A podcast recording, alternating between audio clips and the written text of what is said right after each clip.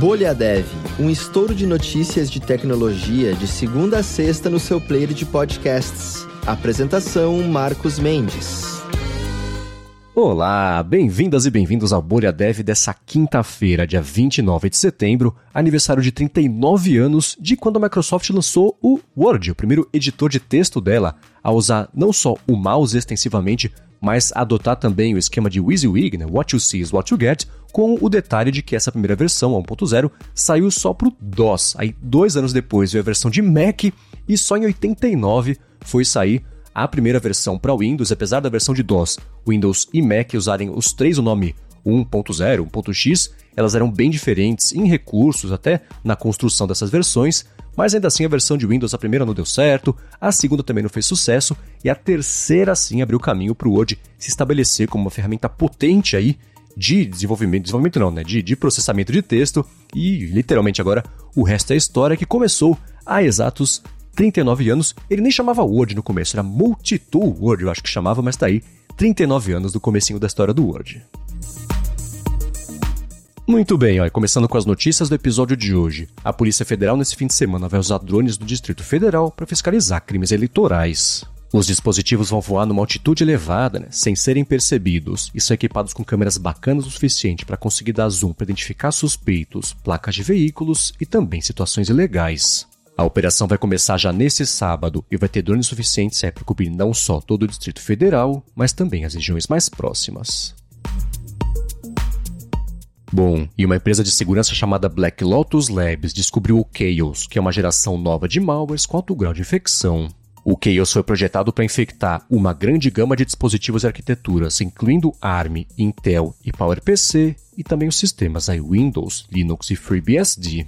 Os pesquisadores acham que o Chaos foi desenvolvido com a intenção de cultivar uma rede para ataques de DOS ou também mineração de moedas digitais.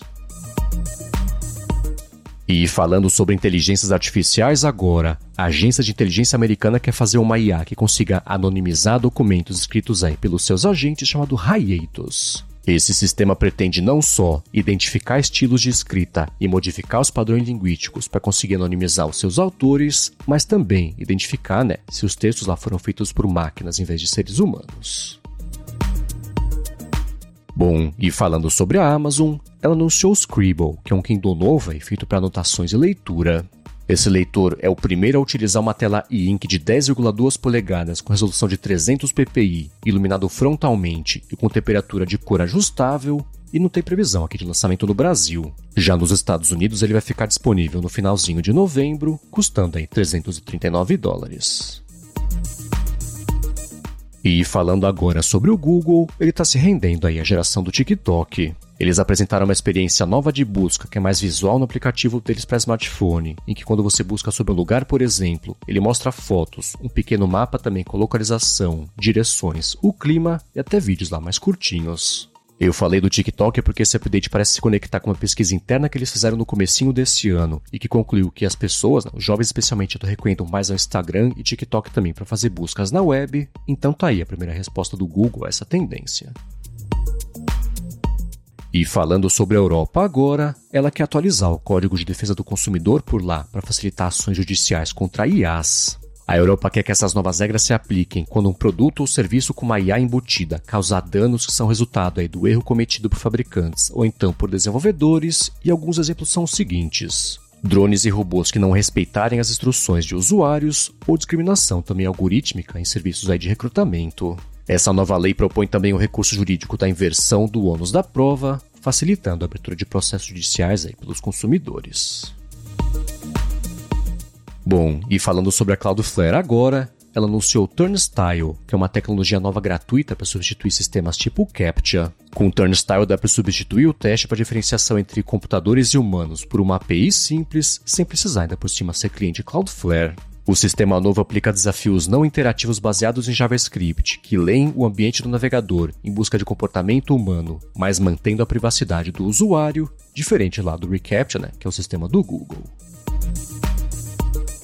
Bom, e caminhando aqui pro finalzinho do episódio de hoje, deixa eu comentar que pintou um vídeo bem interessante no YouTube da Alura, que é parte da série hipsters.tube sobre React. Nesse vídeo, o Paulo Silveira, que é o CEO da Lura, convida o Charles Assunção para bater um papo bem interessante sobre as bibliotecas mais usadas de React, programação reativa como um todo, né? Parte de componentes e design system também, falam sobre Redux, GraphQL e tudo mais. E claro que você encontra o link para esse vídeo que até é bem curtinho até, quase 10 minutos aí na descrição do episódio.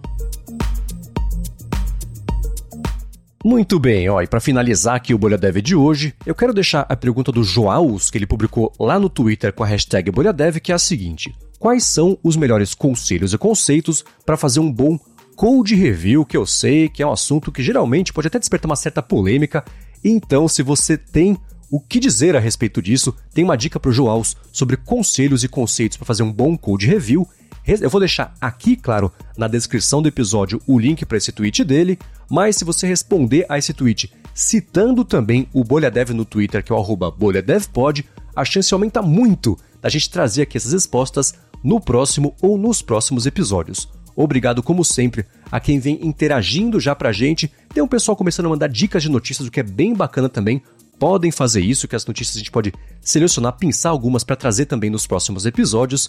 E, claro, obrigado também a todo mundo que segue deixando reviews, segue deixando avaliações e principalmente segue recomendando o Bolha Dev para que mais pessoas possam se formar todos os dias, todas as tardes, na verdade, sobre tecnologia, sobre inovação e principalmente sobre desenvolvimento. Muito obrigado a todos vocês e o Bolha Dev, é claro, tá de volta amanhã. Até lá!